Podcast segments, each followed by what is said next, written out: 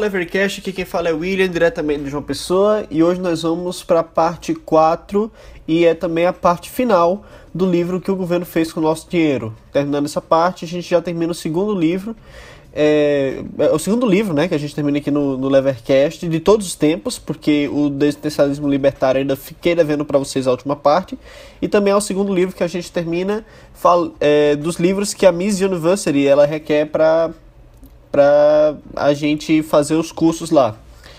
Então, se você tem interesse, né, em finalmente concluir esse livro, continue escutando o Levercast, que esse episódio vai estar muito bacana. Fica aí que vai começar mais um Levercast.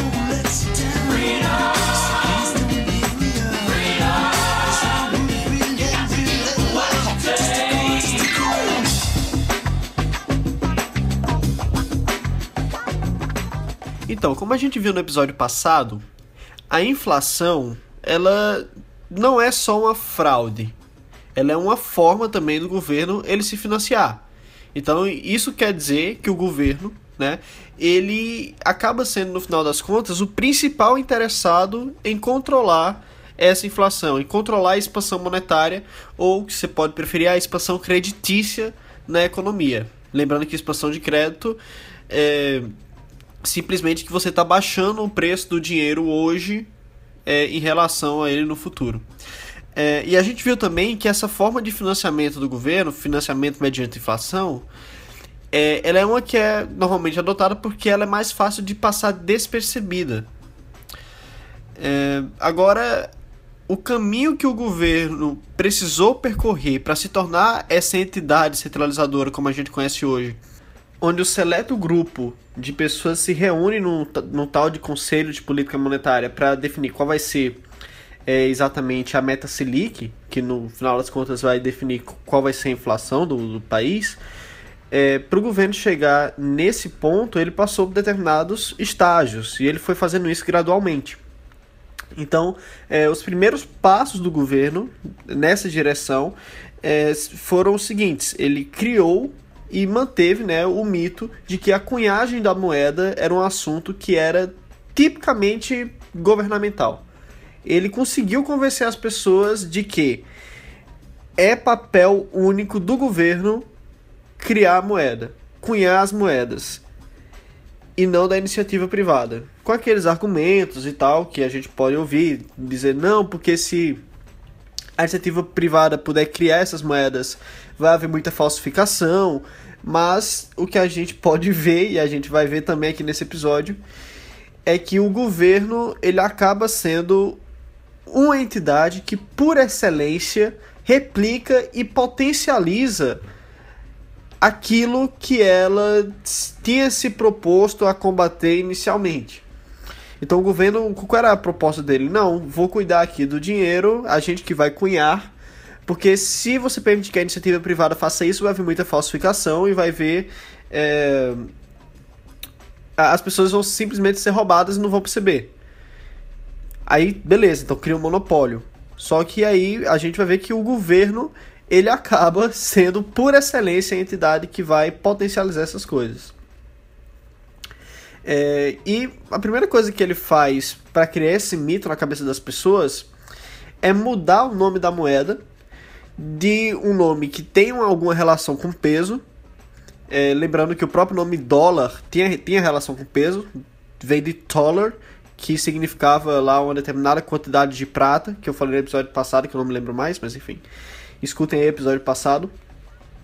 É, e aí, o governo, eles vão cada vez mais dando às moedas um verniz nacionalista.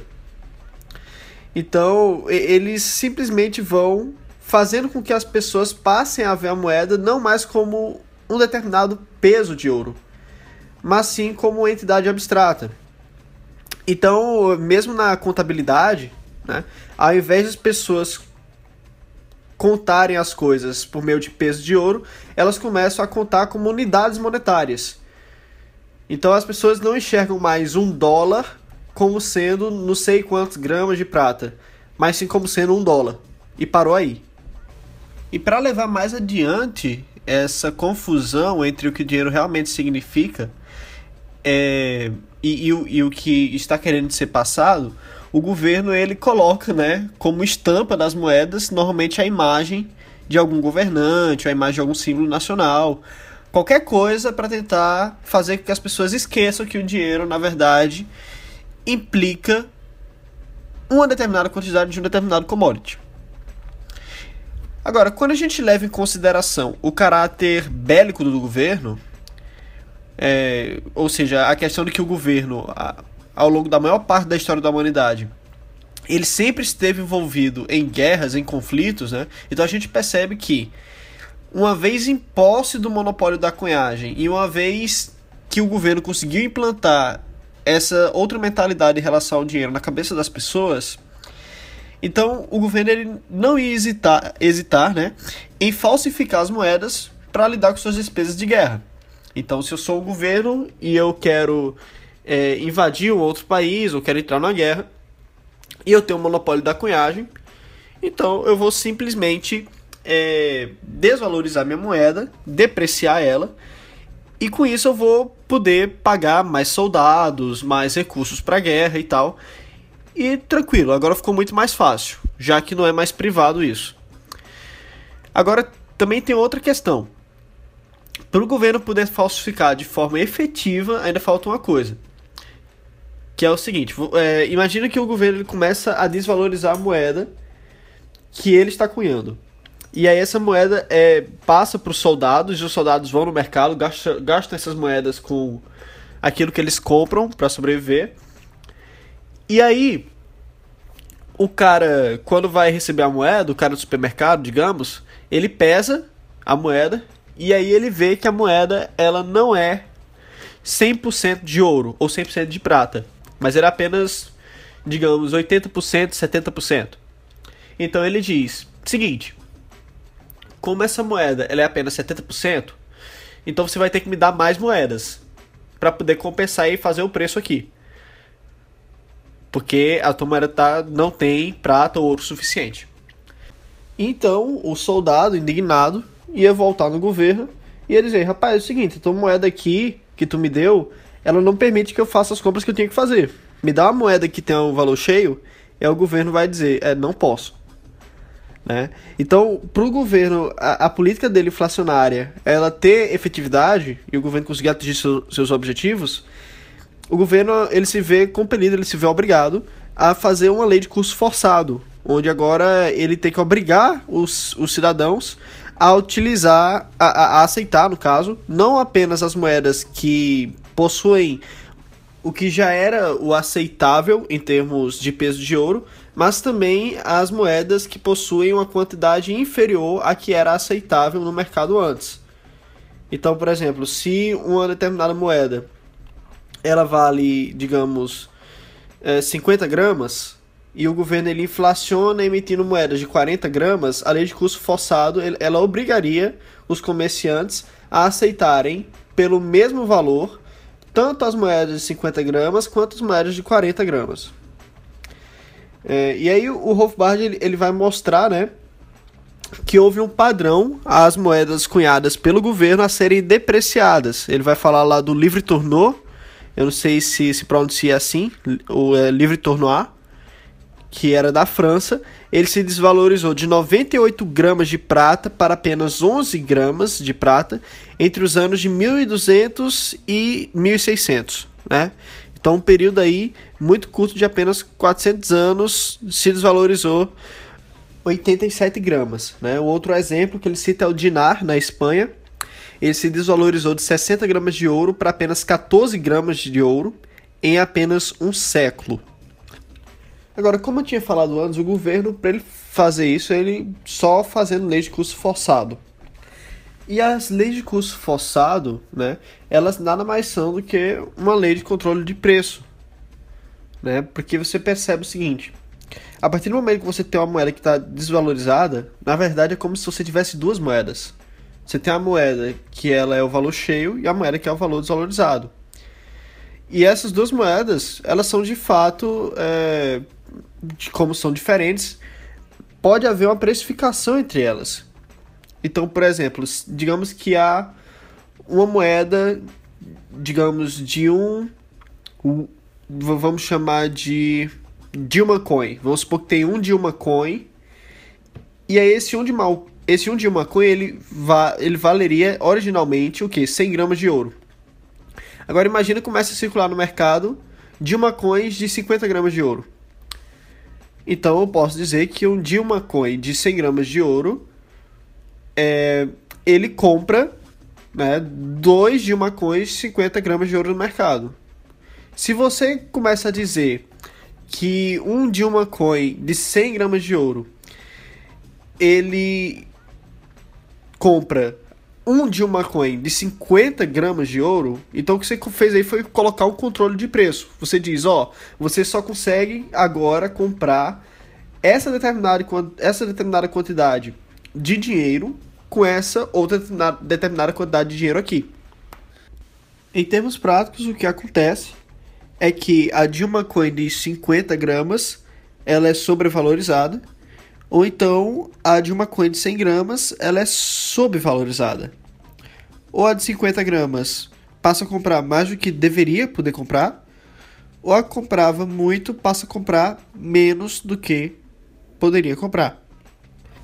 Isso no final das contas vai acabar gerando um incentivo para que as moedas que eram inicialmente as mais valorizadas, que agora foram subvalorizadas, elas saiam do país em exportação. E por que isso acontece? Porque quando você é, vai importar, você sempre está exportando alguma moeda, certo? Porque vamos supor que eu quero comprar alguma coisa dos Estados Unidos, então eu compro em dólar. Eu compro em dólar. Agora, para eu comprar em dólar, o que é que eu preciso fazer? Eu preciso vender o meu dinheiro em real para alguém que tenha dólar trocar, certo? Ela, ela, vai me dar o dólar e com o dólar eu compro o que eu quero comprar nos Estados Unidos. Agora, no sistema ouro internacional, ao menos que todos os países tenham aplicado é, uma lei de curso forçado para todas as suas moedas, o que não acontece, o que vai acontecer é que as transações intermonetárias elas vão continuar acontecendo levando em consideração o peso do ouro. Então, o que é que vai acontecer? Se eu vou comprar algum produto internacional, eu tenho que pegar a minha moeda e trocar ela por uma moeda internacional para fazer essa transação, então o que é que acontece? Eu vou dar a, a minha moeda que é mais valorizada. Senão eu vou estar perdendo dinheiro. Se a moeda de 50 gramas compra a mesma coisa que a moeda de 100 gramas dentro do meu país, então não faz sentido eu ficar trabalhando com isso de qual é 50 gramas qual é 100 gramas. Só faz sentido eu, eu ver quantas unidades eu tenho. Então se eu gastar dois, eu vou estar perdendo mais do que gastando um e pronto. Para o cara que está recebendo a minha moeda, para ele o que importa é o peso. Então, para ele, tanto faz se eu estou dando duas moedas de 50 gramas ou uma moeda de 100 gramas. Mas para mim, que estou no meu país, que fez uma lei de custo forçado igualando uma unidade de 50 gramas com uma unidade de 100 gramas, se eu der duas moedas de 50 gramas, então eu vou estar perdendo dinheiro é, se eu fizer isso ao invés de dar uma moeda de 100 gramas. Porque duas moedas de 50 gramas não equivale mais ao poder de compra de uma moeda de 100 mas sim equivale ao poder de compra de uma moeda de 200. Porque cada moeda de 50 gramas tem um poder de compra de uma moeda de 100 gramas. Então, nesse sentido, há um incentivo para eu, quando eu for é, comprar moedas estrangeiras, eu fazer isso com minhas moedas que são mais valorizadas. E aí elas fogem do país de origem. Além dessa questão, tem uma outra, que é a seguinte: eu posso ganhar dinheiro através do processo de compra e venda no mercado cambiário. O que é que eu faço? Muito simples. Eu pego minha moeda de 100 gramas, uma moeda de 100 gramas, eu vendo ela por uma moeda estrangeira, pego essa moeda estrangeira e compro novamente moedas no meu país, só que moedas de 50 gramas. E aí eu vou poder comprar duas moedas de 50 gramas com a minha moeda de 100 gramas original. Ou seja, eu consigo ter um lucro de 100% apenas utilizando é, uma moeda estrangeira como intermediário. Porque quem compra com a moeda estrangeira está sempre comprando em termos de peso. E quem compra com a moeda nacional vai estar sempre comprando em termos de unidade. Também tem uma outra consequência das leis de curso forçado entre moedas desvalorizadas e moedas valorizadas. Né? Um outro efeito é que ela vai acabar afetando o preço do crédito na economia nacional. E por quê? Quando você diz que a moeda de 50 gramas ela deve ser aceita da mesma forma que a moeda de 100 gramas, o que é que acontece? Você acaba favorecendo os devedores em relação aos credores, porque é muito fácil. Digamos que eu é, pego um empréstimo é, de, de um cara com uma moeda de 100 gramas, certo? Eu pego, um, eu pego uma moeda de 100 gramas como empréstimo. E aí o governo, nesse meio tempo, ele diz 50 gramas e 100 gramas valem a mesma coisa. Então o que é que eu faço? Eu pago ao cara agora o meu empréstimo em moeda de 50 gramas. E ele vai ter que aceitar por lei. Ou seja, eu acabei roubando, eu acabei tirando 50 gramas do cara, na cara dura. E aí, os credores, antecipando esse tipo de, de risco, eles vão naturalmente subir os juros quando eles forem é, é, colocar lá a taxa de juros deles para os empréstimos que eles forem colocar. E esses problemas eles podem surgir tanto em, em termos de uma moeda apenas. Você pode ter, por exemplo, o ouro Aí o governo desvaloriza o ouro e faz uma lei de curso forçado para ouro, ouro desvalorizado e ouro valorizado. Mas você também pode ter esse tipo é, de confusão com duas moedas diferentes. Então, por exemplo, ouro e prata. Então, o que é que o governo pode fazer? Ele pode simplesmente fixar uma taxa de câmbio. O governo fixa uma determinada taxa de câmbio e diz: oh, é o seguinte, uma determinada quantidade de ouro troca por uma determinada quantidade de prata e acabou. Só que o que acontece? Como a gente viu nos episódios passados, o preço do ouro e o preço da prata, como eles se comunicam entre si, isso é definido pelas leis de mercado de oferta e demanda. Então, se ocorre uma mudança em alguma dessas é, forças de mercado, então vai acontecer o mesmo fenômeno que a gente acabou de tratar aqui, da lei de Gresham. Se acontece que, em situações normais de livre mercado, o ouro ficasse mais caro ou mais barato, a prata ficasse mais cara ou mais barata, mas essa situação está sendo impedida porque a taxa de câmbio entre os dois metais ela está fixa, então o que acontece é que você vai ter, por necessidade lógica, que uma dessas moedas vai estar sobrevalorizada e a outra não. Ou que uma dessas moedas vai estar subvalorizada e outra não.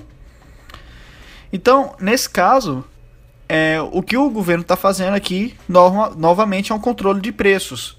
Se lembre que o preço ele nada mais é do que a quantidade de uma determinada mercadoria que se troca por uma determinada quantidade de uma outra mercadoria.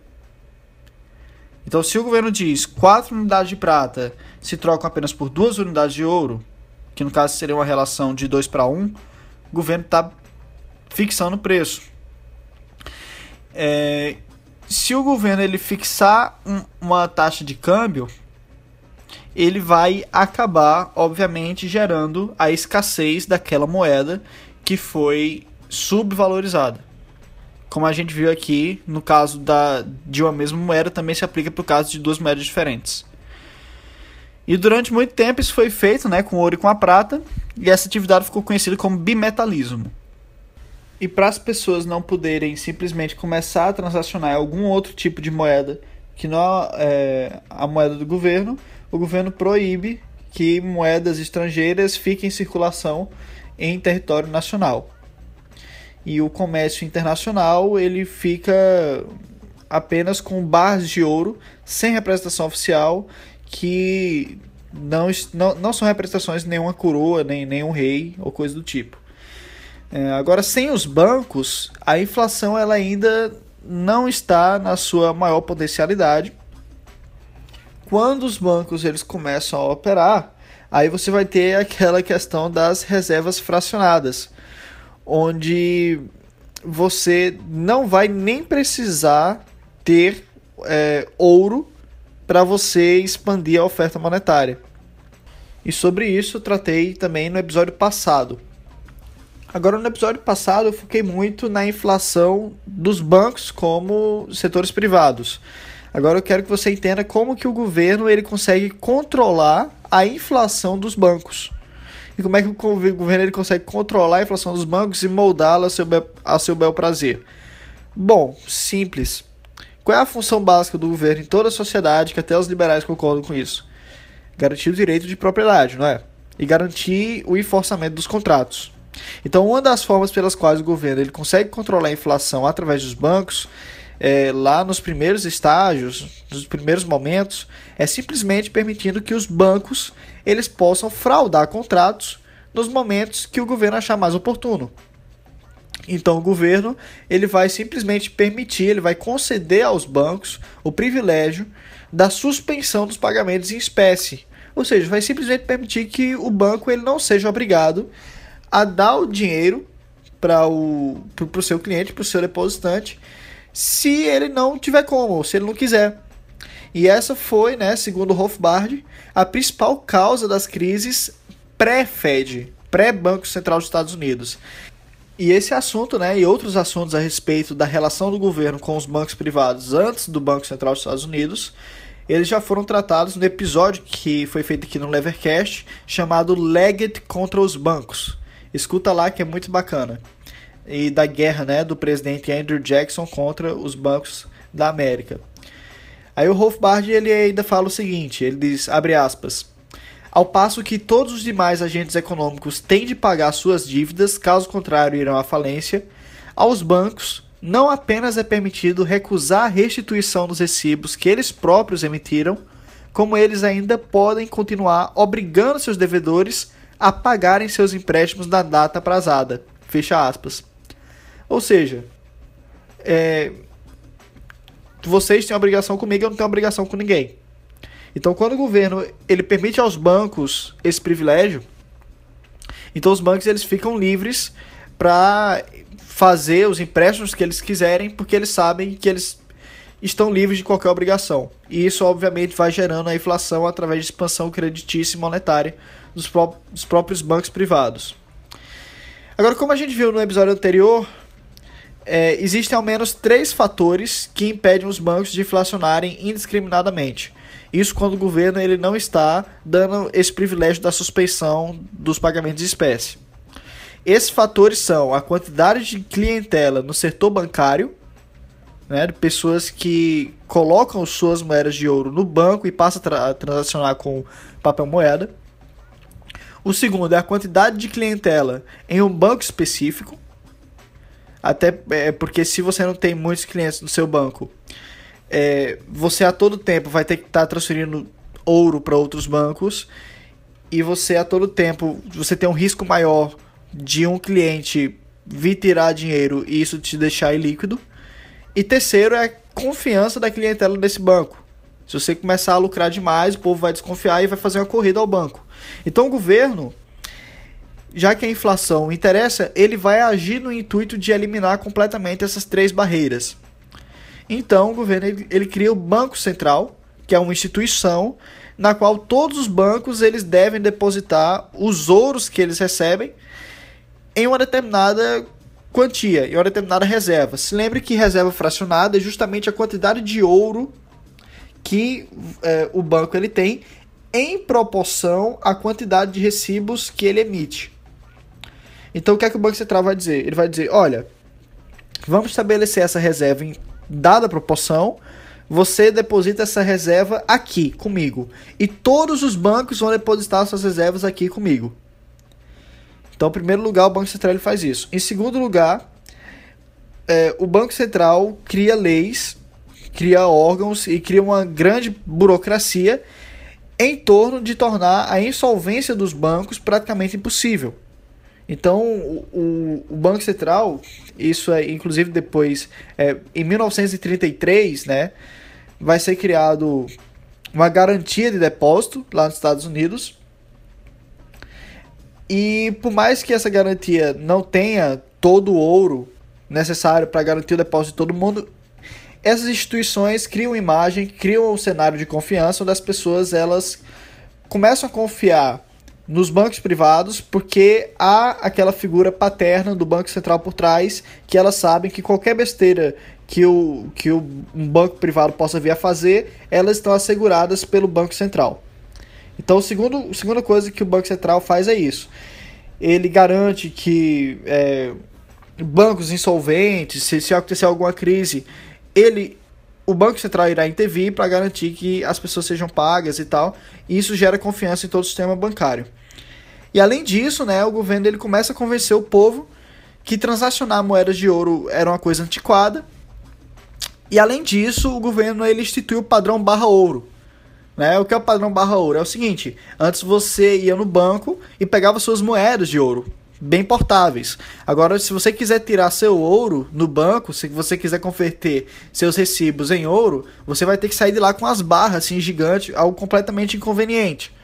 Então, é, por conveniência, por é, pelo cansaço, né, o governo ele acaba convencendo as pessoas a adotar é, o sistema bancário.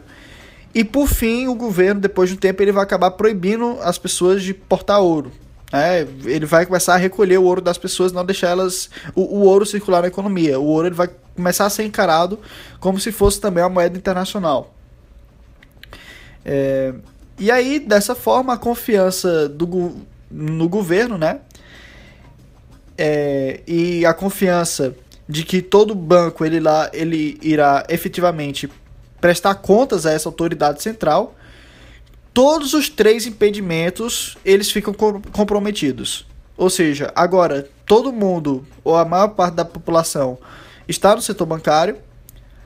Agora tudo está centralizado no Banco Central e agora as pessoas estão confiando demais no sistema bancário. Então todos os três impedimentos eles sumiram. Então, é, para dar o último golpe, né, o governo ele também passa a exercer o monopólio da produção de papel moeda. Então, o papel moeda agora ele passa a ser emitido pelo Banco Central.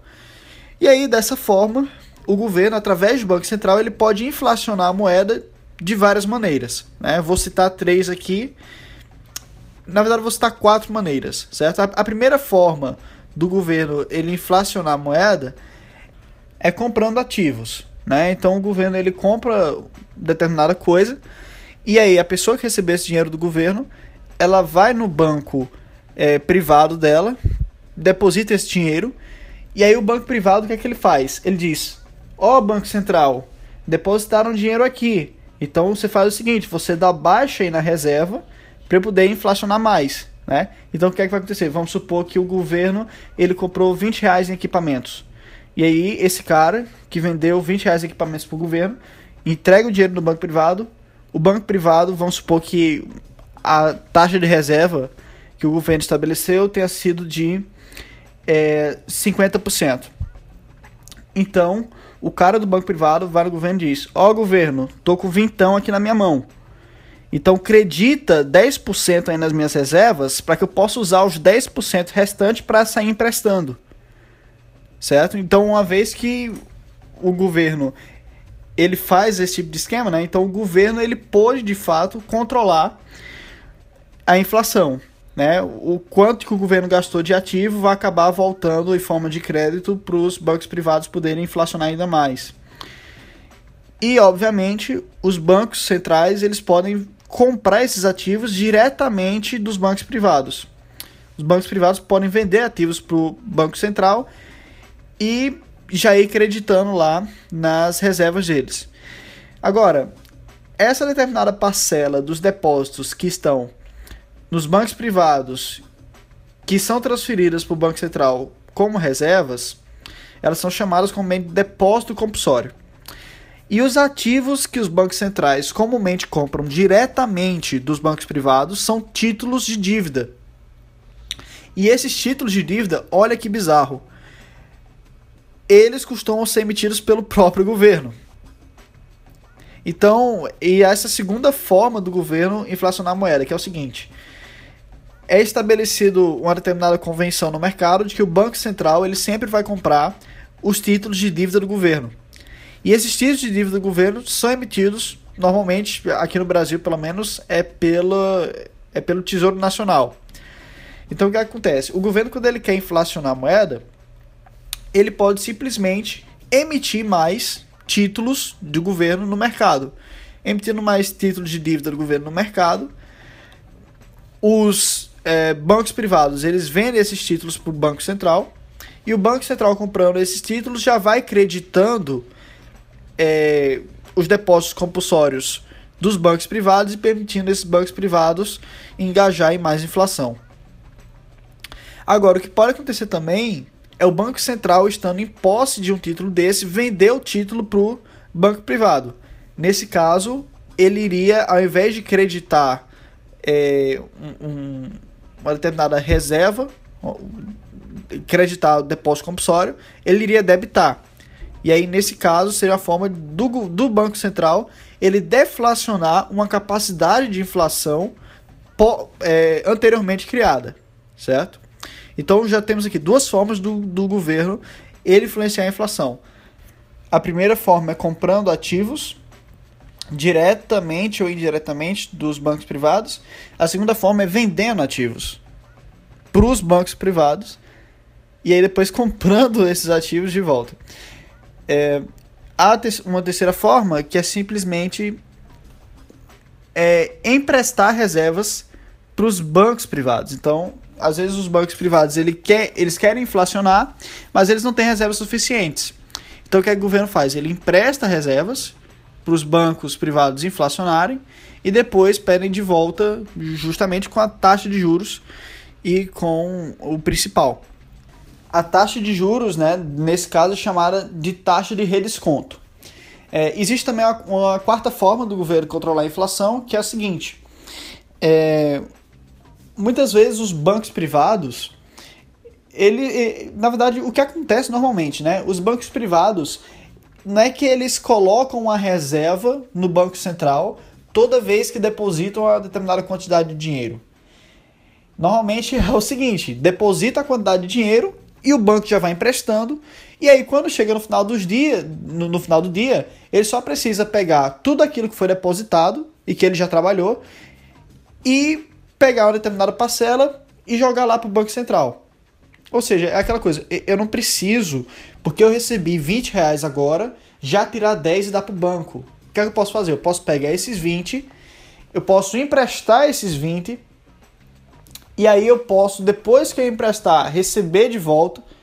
E aí, uma vez que eu recebi de volta, digamos 40 com os juros, aí, aí sim é que eu pego os 10 reais e dou para o Banco Central. Agora, o que importa é o seguinte: o que importa é que no final do dia eu dê a minha parte das reservas fracionadas para o Banco Central.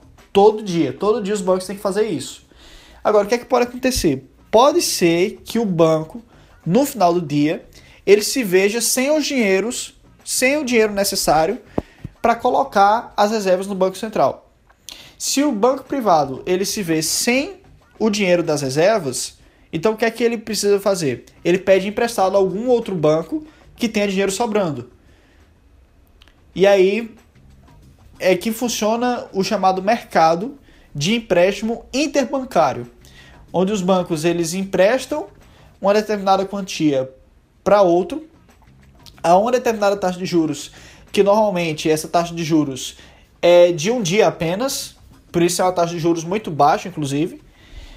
E aí o banco ele pega essa, essa, essa determinada quantia, deposita no Banco Central e aí salda suas dívidas com os outros bancos no outro dia. Essa taxa de juros no mercado interbancário, a taxa média, né, é o que a gente se acostumou a chamar de taxa Selic. O Banco Central do Brasil, quando ele estabelece uma meta Selic, o que ele basicamente está dizendo é o seguinte: vamos colocar uma meta da média da taxa de juros dos empréstimos interbancários.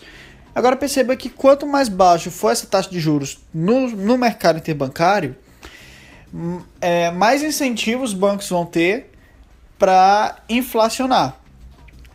Né? Porque se o preço do dinheiro ele está muito baixo, para eu conseguir fazer o depósito compulsório no Banco Central, então nesse sentido é, eu posso muito facilmente inflacionar sem me preocupar tanto assim.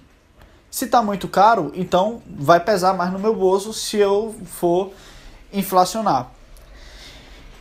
Então, é, o governo, uma vez que ele estabelece uma meta, o que é que ele vai fazer? Ele vai, vai jogar pó de pilim-pim-pim e do nada a taxa de Selic vai ser uma? Não. O que ele vai fazer é trabalhar com operações monetárias no mercado interbancário, vendendo seus títulos a preços maiores ou menores. Se lembre que os títulos da dívida do governo, que no caso do Brasil são vendidos pelo Tesouro Nacional, eles são garantia de serem comprados pelo Banco Central. E além disso, tem uma outra questão. Esses títulos públicos do governo, eles também são de muita confiança. Né? Na verdade, todo mundo fala de investir em tesouro direto, investir em tesouro direto, por quê? Porque é, o governo, eles, normalmente, ele não dá calote né, nesses títulos públicos. Então, o que acontece é que esses títulos públicos eles acabam se vindo como colateral nesses empréstimos interbancários. Então, esses bancos, quando eles vão emprestar para outros, para esses conseguirem quitar suas reservas com o Banco Central, normalmente eles pedem em troca um título desse. Então é aquela coisa, você não conseguir me pagar essa minha dívida, então eu vou pegar esse meu título que você deu como colateral, vou lá no Banco Central e vendo, ou então eu deixo aqui rendendo. Então a moeda de troca, né? O, o que vai dar aos bancos a garantia que eles precisam para emprestarem essas quantias de depósito compulsório é justamente eles terem esses títulos em mãos. Então, o governo, quando ele estabelece a meta Selic, o que é que ele faz? O Banco Central, que ele também tem muitos títulos desse da dívida em mãos, ele vai trabalhar vendendo ou comprando esses títulos no mercado interbancário. E a gente sabe que lei de oferta e demanda é, ela vai acabar determinando o preço. Então, se há muitos títulos do governo em circulação, o preço deles vai estar baixo. Então, os bancos privados eles vão ter mais título, vão ter esses títulos mais facilmente para entregar para os outros bancos e garantir seus empréstimos interbancários. E se tem é, muito mais títulos dessa circulação e se torna muito mais fácil você pegar esses empréstimos interbancários, então o que ocorre nesse caso é que vai ter uma grande demanda por esses empréstimos interbancários. Isso vai levar a taxa de juro média no, no, no mercado interbancário de empréstimos lá para cima. Ou seja, se o governo ele passa a aumentar a oferta de títulos públicos no mercado, ele aumenta a taxa Selic porque diminui o preço desses títulos públicos. Aumento de oferta, a gente já viu aqui, né, utilidade marginal e tal. Se o governo ele começa a comprar títulos públicos que estão no mercado, o que é que acontece? Então ele vai estar tá secando a quantia, isso vai aumentar o preço desses títulos públicos, vai dificultar o empréstimo interbancário, e dificultando o empréstimo interbancário, a taxa de juro ela vai cair, porque agora eu vou ter menos pessoas demandando os empréstimos. E com a taxa de juro baixa, isso significa que os é, banqueiros eles agora possuem mais incentivos para inflacionar moeda. Eu vou deixar aqui embaixo também um link é, para um artigo do Instituto Mises, escrito pelo Leandro Roque, explicando o que é a taxa Selic. É muito importante, explica muito melhor do que eu poderia explicar aqui, com muito mais detalhes. Não deixem de ler esse artigo também, que é muito importante. Agora sim, a potência inflacionária dos bancos centrais, ela ainda é limitada por um único fator, que é o padrão ouro internacional. Então, se um banco central ele começa a desvalorizar demais sua moeda em relação ao ouro, o que é que vai acontecer? O ouro ele passará a fluir para o exterior. E por que o ouro passará a fluir para o exterior? Porque uma vez que se faça empréstimos para o exterior ou, ou que se pague em cédula para o exterior, né, para você comprar uma moeda internacional, alguma coisa do tipo, então os bancos do exterior eles vão pedir resgate em ouro sempre que eles tiverem a oportunidade. Né? E uma vez que o, esse ouro ele começa a fluir para fora do país, o Banco Central ele vai se ver forçado a contrair sua expansão monetária para não ficar insolvente. Certo? Para é, se as pessoas começarem a exigir do Banco Central o ouro, o banco ter. Porque se continuar inflacionando e os bancos centrais dos outros países pedindo ouro, vai secar o ouro do Banco Central. Então, nesse caso, isso é um problema. Ou então, né, o Banco Central, ele simplesmente suspende os pagamentos em ouro. O que também ocorreu algumas vezes, principalmente em tempos de guerra. É, ao, ao largar o padrão ouro, né, os bancos centrais eles não possuem realmente nenhuma limitação para a inflação. A única coisa que os impede, assim, mais ou menos, né, é o desgaste do governo frente a seus próprios cidadãos, né?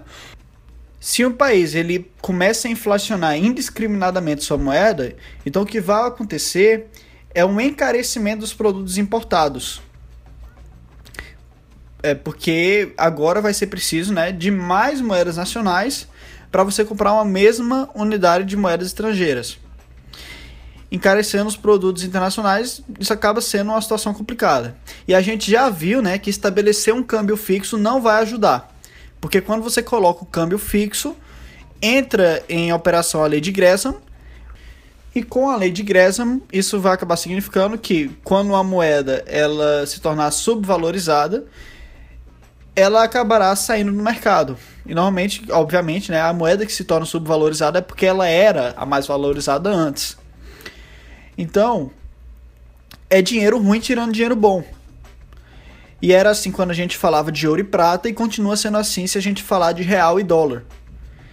Então, se depois de uma taxa de câmbio fixa ser estabelecida, o dólar tiver uma menor quantidade sendo ofertada, então, se em situações normais o seu valor ele aumentaria em relação ao real, numa situação de taxa de câmbio fixa, né, o que vai acontecer é que ele vai acabar sendo subvalorizado. E a subvalorização do dólar, ela vai significar é, uma situação em que o mundo inteiro vai estar querendo o dólar que é mais barato aqui no Brasil. Então o que é que vai acontecer? É, os outros países do mundo eles vão converter suas moedas em real só para poder comprar o dólar em termos de real e poderem reconverter as quantias para suas moedas originais. Ou seja, o dólar ele, ele acaba sendo retirado de circulação. Se você não entendeu muito bem, é tipo assim: é, imagina que há três taxas de câmbio em relação ao dólar, tá certo? Vamos supor o seguinte, que tem é, experimento imaginário, tá? Vamos supor o seguinte, com um euro eu compro 3 dólares, com dois reais eu compro 2 dólares, com 3 é, marcos suíços eu compro 1 dólar, certo? E aí eu fixo a taxa de câmbio do real por dólar. Se eu fixo a taxa de câmbio real por dólar e o preço do dólar ele aumenta mundialmente por causa de uma diminuição na oferta, alguma coisa do tipo.